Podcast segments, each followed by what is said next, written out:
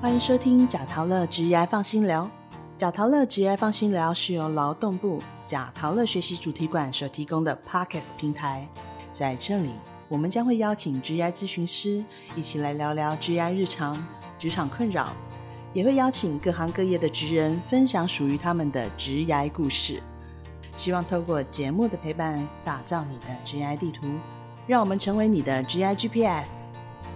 如果您对我们的主题以及内容有兴趣，我们的节目在 Apple Podcast、SoundOn、Spotify、Google Podcast 以及 KKBox 都可以收听哦。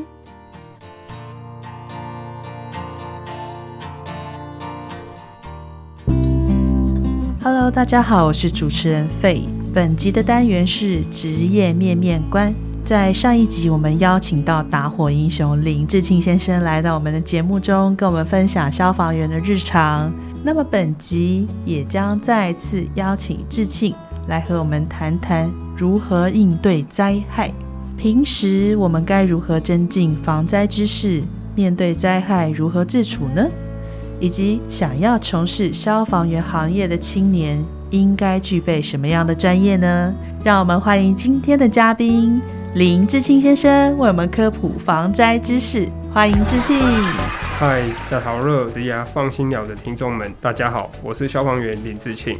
再次的欢迎志庆。那这边第一个问题，我想要问你哦，近年来最严重的一次火灾事件，可能有很多人会立刻想到八仙城堡。在八仙的事件之后，我自己个人是有密切在关注这个。火场逃生的问题跟讯息，但是也发现很多人对火场的知识其实还是很模糊。诶，这边也想要问志庆，像我们遇到火灾啊，当下应该要怎么做，或是如何逃生避难？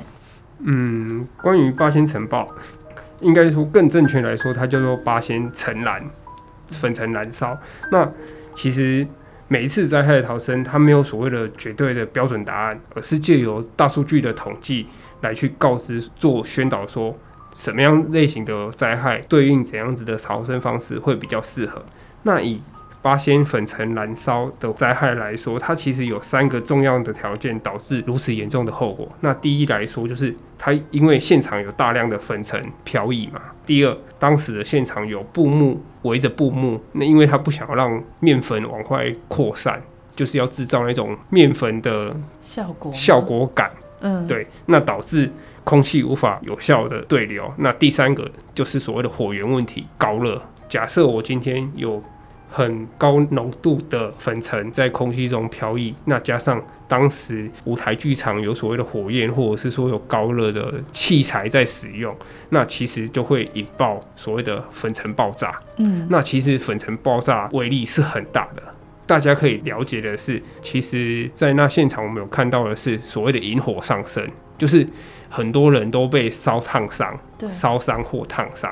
那引火上身的自救，在消防的宣导来说，就是停、躺、滚。那停就是不要持续移动，不要增加移动，因为如果增加移动，它会增加所谓的助燃物的流动。那躺是借有大量面积跟地面的接触来扑灭火势，滚的话是因为我要隔绝火源跟空气中的接触，来以利我身上的火可以被灭掉。接下来可能他会面临到所谓的烧烫伤的急救处置，烧烫伤大家侃侃而谈的就是所谓的冲、脱、泡、盖、送。当然，如果可以大量冲洗伤口，那接着送医是最理想的状态。嗯。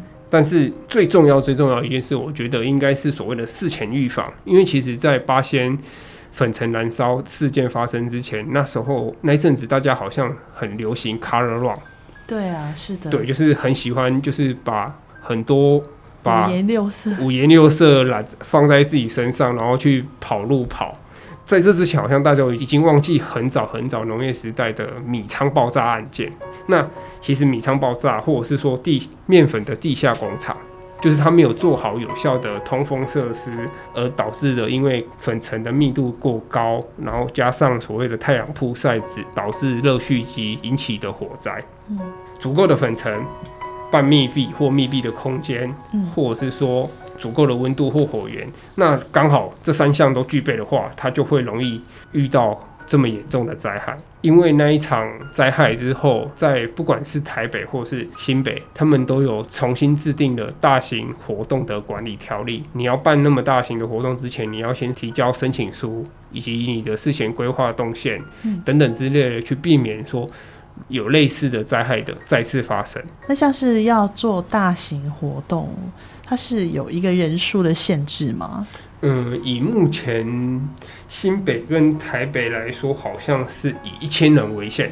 嗯，在台北市大型的活动群聚条例，或者是新北，它是每一个场次在一千人以上，而且它的时间持续两小时以上的话，就它就必须要提出申请。那一千人到三千人的活动，它是要在活动前的前七日就要申请。那三千人以上的话，是要在一个月前就要提出申请。它的受理机关是以场地的管理机关为受理机关。假设以我们目前比较知道说，哦，我今天如果要在台北市的河滨公园半路跑，大部分都是以起跑点即为终点嘛，那就会以当初你的设定的起跑点的地点为受理的机关，由台北市消防局办理审核，说你们的逃生动线。那以及事前的灾害预防有没有备足够的救护车、灭火器等等之类的？那以及疏散人员配置的能量是否足够去做审核的动作？明白。所以像办活动的话，就是譬如说路跑的话，就是起跑点的这个当地的这个政府机关多半都是和消防局。对，如果像使用场地，尤其是使用场地，如果是私人所有的话，受理机关也是所谓的各县市消防局，尤其在双北。好的，那我们想要问志庆，就是，哎，刚刚在讲这个火灾预防，对火灾的预防，再来就是一般的，其实近年来还蛮长的发生的灾害，主要有两个，第一个是所谓的电线走火，第二个是所谓的主食不慎。尤其在台北市这种地狭人稠的地方，很多热心民众只要闻到有焦味，或者是看到有白烟，就会赶快拨打一一九，就是避免有火灾的发生。我觉得这对于整体来说是一件好事，但是对于消防队来说，可能会觉得啊，这个只是超回答而已。对，那其实近年来因为这两个的主要原因，我觉得。在预防方面，可以有三个部分来做执行。第一个就是，如果关于电线走火的部分，那其实就是定期去检查插座是否有污损，或者是说线路上是否有脏污，插座上的污损，或者是有烧焦的痕迹，那就有可能说它已经开始有一点点短路的机会。那这时候其实积少成多，它就有可能有机会在未来的哪一天不知道的。哪一天它就会有可能发生火灾的灾害？明白。那炊食不慎的部分，其实我们我自己一直都在落实这件事情，就是人离火熄。只要我在煮东西，我就是守在旁边，等到东西煮完，我才把炉火关掉，那再离开。那第三个，我觉得近年来台北市政府一直在推广的是所谓的助警器安装。嗯，那助警器安装，因为一般来说火灾的初期都是有大量的白烟。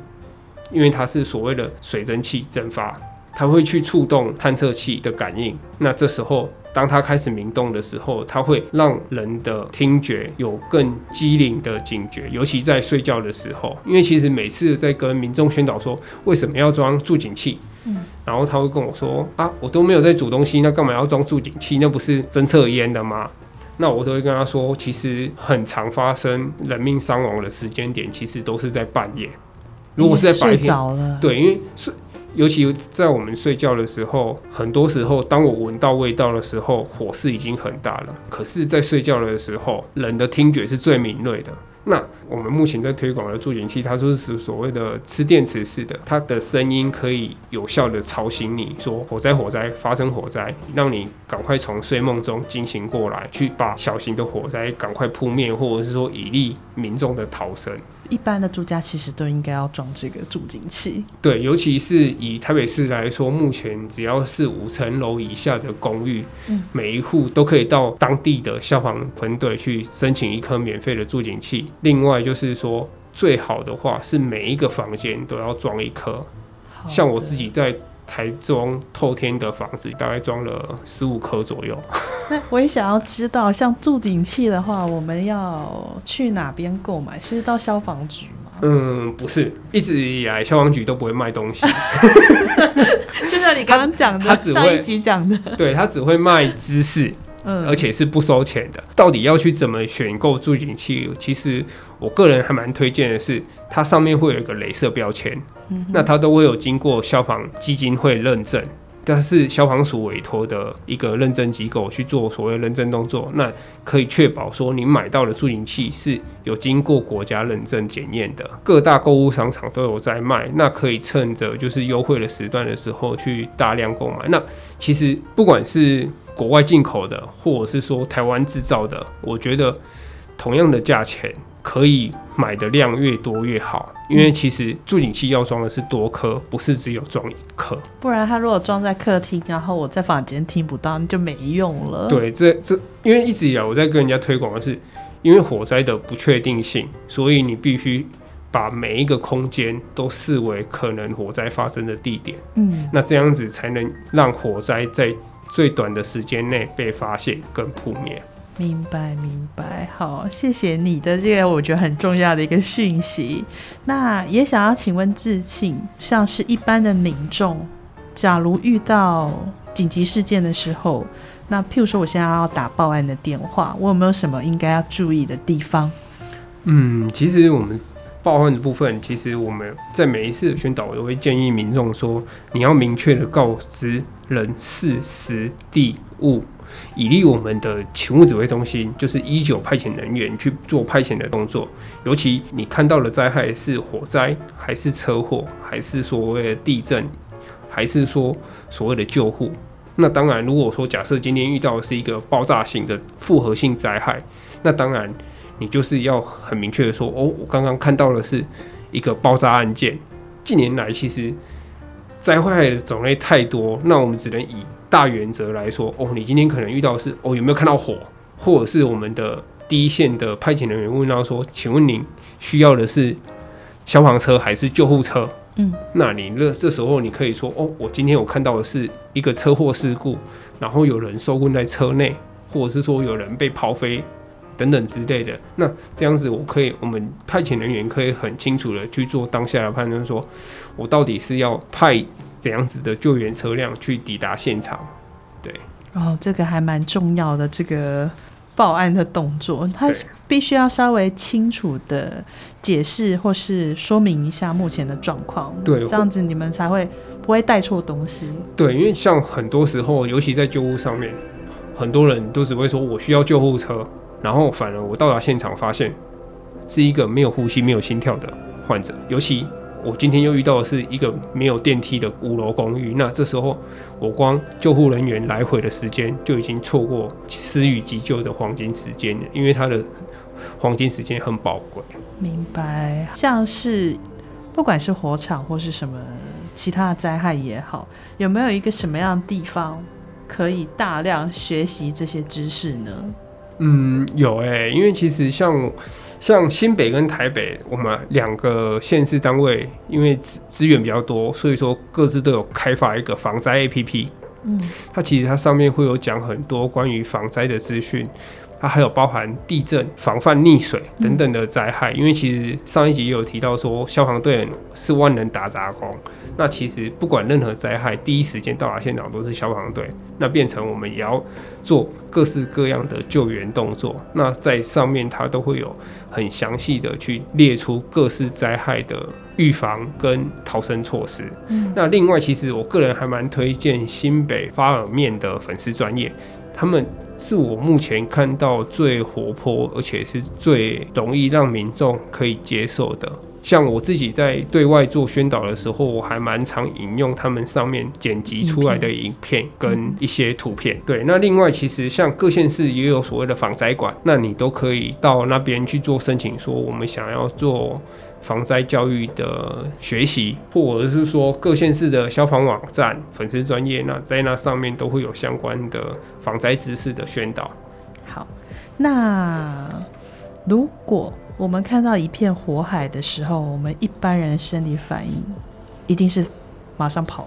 嗯，我会想要知道，像你在成为消防员的时候，遇到类似的情形，你要如何做到可以控制自己的那个恐惧？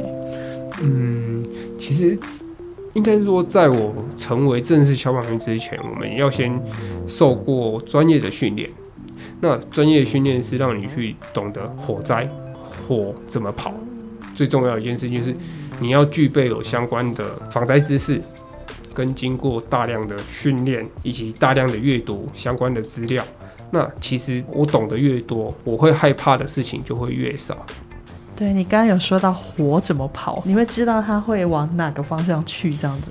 嗯，应该是说，因为我们那个都是所谓的模拟场，嗯，在。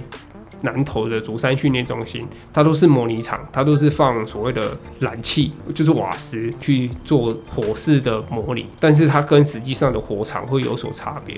当我今天真的进入一个火场的时候，我是用摸的，就算你的视力一点零也好，你只能用摸的。为什么只能用摸的？因为很黑吗？因为现场会有大量的浓烟，嗯，你的能见度只有不到一公尺。有些时候，你必须要去观察烟的流动方向，烟的流动方向就有可能是火的流动方向。当我烟往哪一个地方去，表示那一个地方有可能有大量的新鲜空气，或者是说有一个对流的发生。我们现在有很多的仪器，专业仪器可以去探测温度差，那我们叫做 TIC，就是热显像仪。这个时候，我可以借由温度差的概念，去更快的寻找到火点，但是。在早期没有那么多先进的科技的时候，就是用身体去感受，就是哪边比较烫，嗯，那就有可能火是从那边来，嗯，那就你就必须带着水线往反方向去跑。那你刚刚像有提到南投的一个训练中心，嗯，是每一个消防员都要去那边做演练吗？然后他是需要通过吗？他要考考验吗？嗯，对。就是以目前来说，像我自己是特考班出身的，先经过笔试，国家考试的笔试之后，我们要在竹山训练中心待满一年。那在这一年之间，我们必须要取得七张证照。那其中有一张就是所谓的 Firefighter One，它就是所谓的火灾抢救的训练证照。那你就是经过他的学习跟考验，那才可以。得到那张证书，它只是让你懂得我要在火场里面如何自保而已。对，因为在真实的火场，它不会像模拟的这么安全。没错，每一次我们进火场，第一件事情就是如何自保。明白，明白。哦，我觉得这真是这个太专业了。好，那像这样子的一个情境练习啊，它是只有针对火灾吗？还是它还会有什么像地震？或是台风等等其他不同的一些灾害。嗯，其实不论救灾或救护啊，我们每一次的初期都是一个独立事件，我们能遵循的就只有一个流程的共同性。那我们在这个标准流程之下去做选择比较适当的方案处置。像我们火灾灾害有所谓的火灾灾害的抢救训练，那水域救援有水域救援的训练。那紧急救护有紧急救护的训练，对，就是有非常多的一种训练的一个课程。嗯，好的。像我们刚刚有讲到恐惧这一件事情，然后你也提到，就是说如果要消除恐惧的话，其实就是要有更多的认识。但是有时候发生灾难事件的时候，某些受困的民众，我觉得他们可能会因为太紧张或者太害怕，导致。警消人员其实很难去对他进行救援。你会给就像处在灾难下这些民众，或是他遇到事件的民众什么样的建议吗？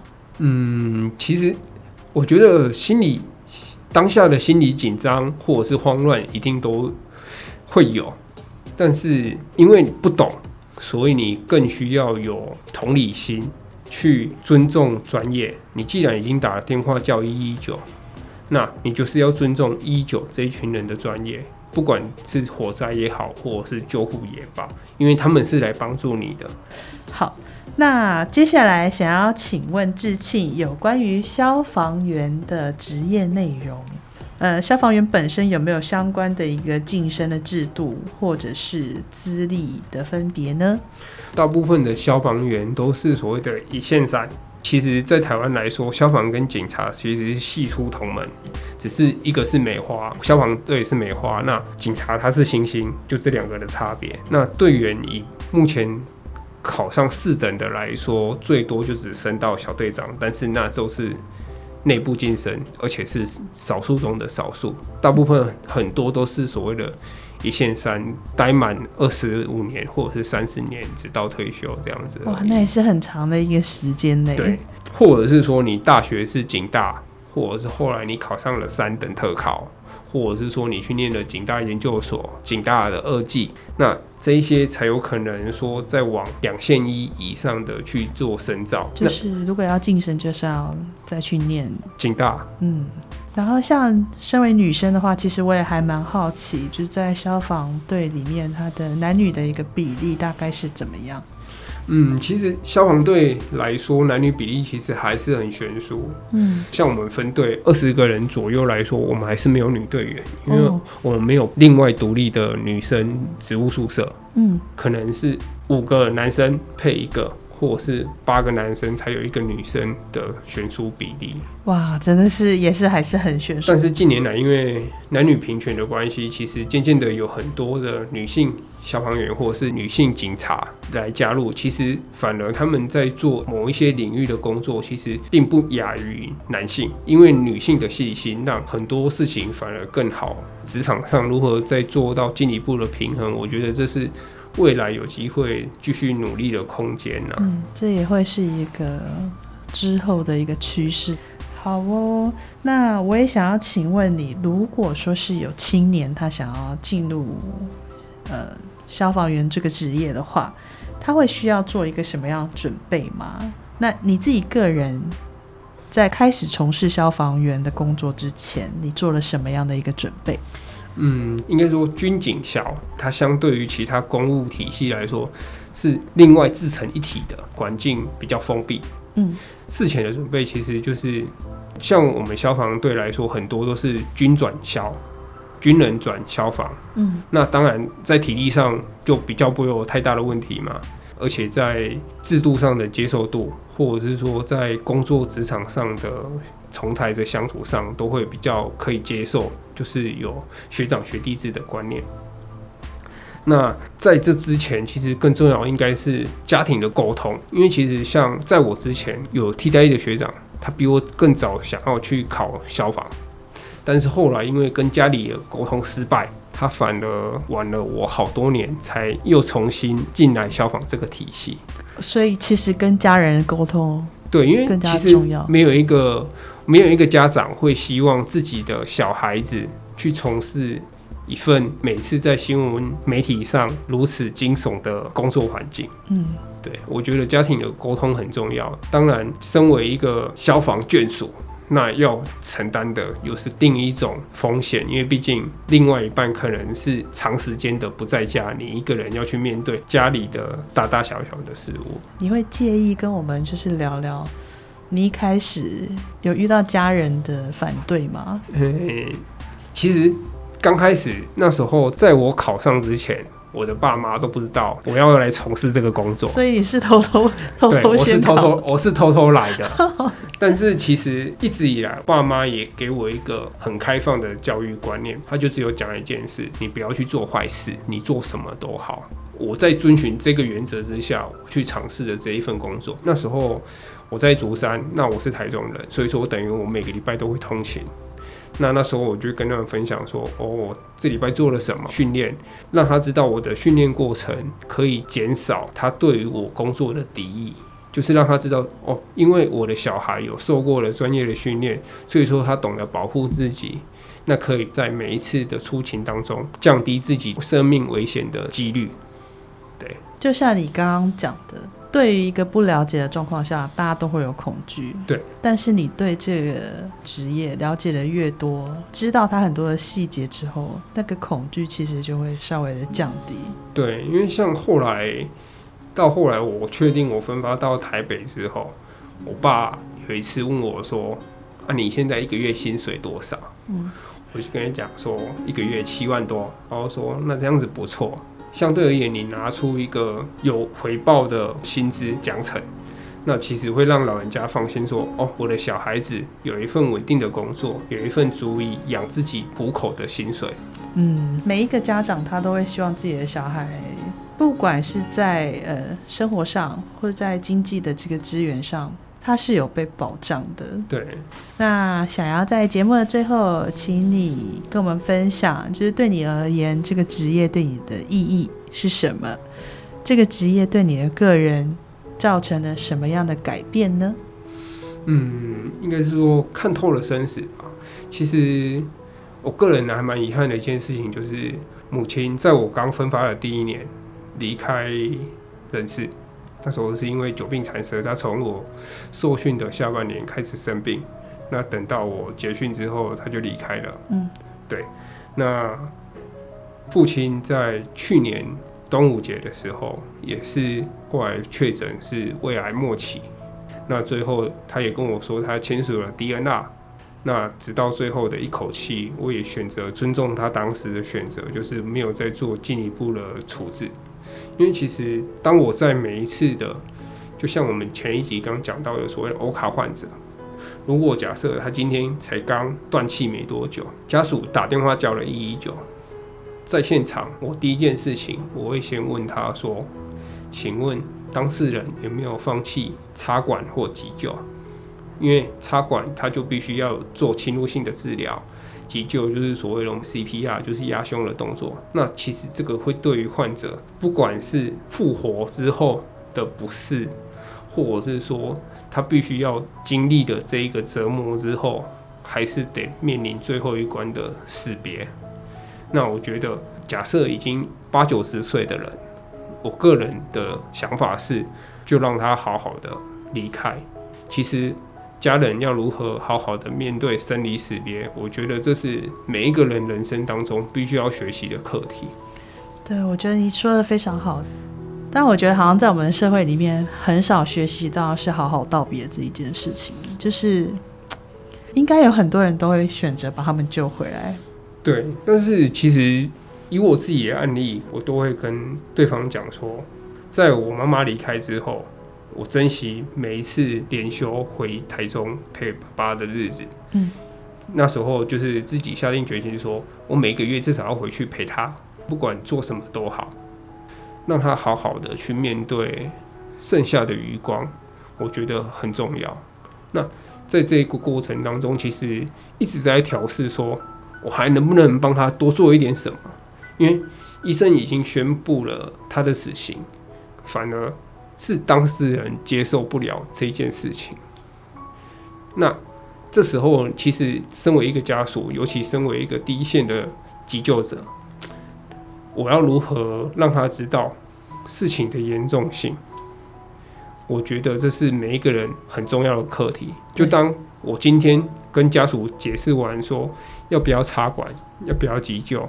以及他常年是不是卧病在床，这一些其实都是一个人生的课题，就是到底是医疗在延续生命，还是说生命借由医疗继续维持？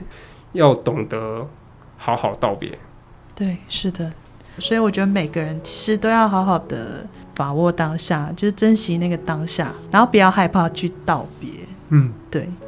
好，那前阵子我有看见关注了很久的一个运动明星，他就是有分享一句话，他说：“工作会伴随着我们大部分的时间，所以他会奠定你成为一个怎么样的人。”说到医护人员，我们通常都会说医护人员是天使，那谈到军警消，我们会称他们是英雄。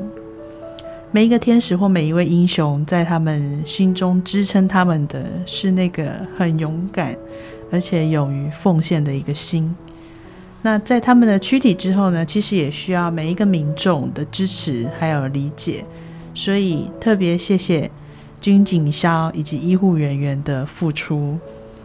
希望今天的节目呢，可以为有志从事火神工作的青年朋友提供一个参考方向。那这边特别谢谢我们的火神林志庆先生，呃，跟我们分享这个职业，也非常感谢这些在前线救援无数生命的英雄们。请火神志庆，呃，与我们的听众再次说声再见。大家拜拜，谢谢。下一集七月二十一日，我们将为大家准备的单元是解忧相谈所。我们将邀请夜梦晨光工作室李香莹之乡心理师来为我们解惑，献给那些对未来感到迷惑、生涯方向不明的你。可以怎么做呢？请大家记得收听哦。在这里，也欢迎听众朋友们来到新竹的贾陶乐学习主题馆。我们有虚拟职场体验，其中就有消防员的体验哦。而如果你想更深入了解消防教育，新竹的消防博物馆绝对不可错过。但因应疫情关系，贾陶乐学习主题馆及消防博物馆都暂时停止对外开放，请听众们在疫情结束后再到馆舍参观。另外，与大家分享，贾陶乐学习主题馆在第三季七月份到九月份推出一系列多元职涯课程。有线上履历见检、求职系列相关的课程。您有任何职涯问题，想要加强自己的面试技巧，欢迎点击 p o c k e t 中的节目资讯，在里面就可以连接我们的官网预约咨询喽。如果您喜欢今天的节目，记得订阅贾陶乐职涯放心聊，也欢迎您在下方留言或到贾陶乐脸书粉丝团与我们分享你的职涯大小问题，也可以谈谈您的收听感想，并 Hashtag 贾陶乐，让更多人一起来关注职涯。贾陶乐职涯放心聊，我们下次见喽，拜拜。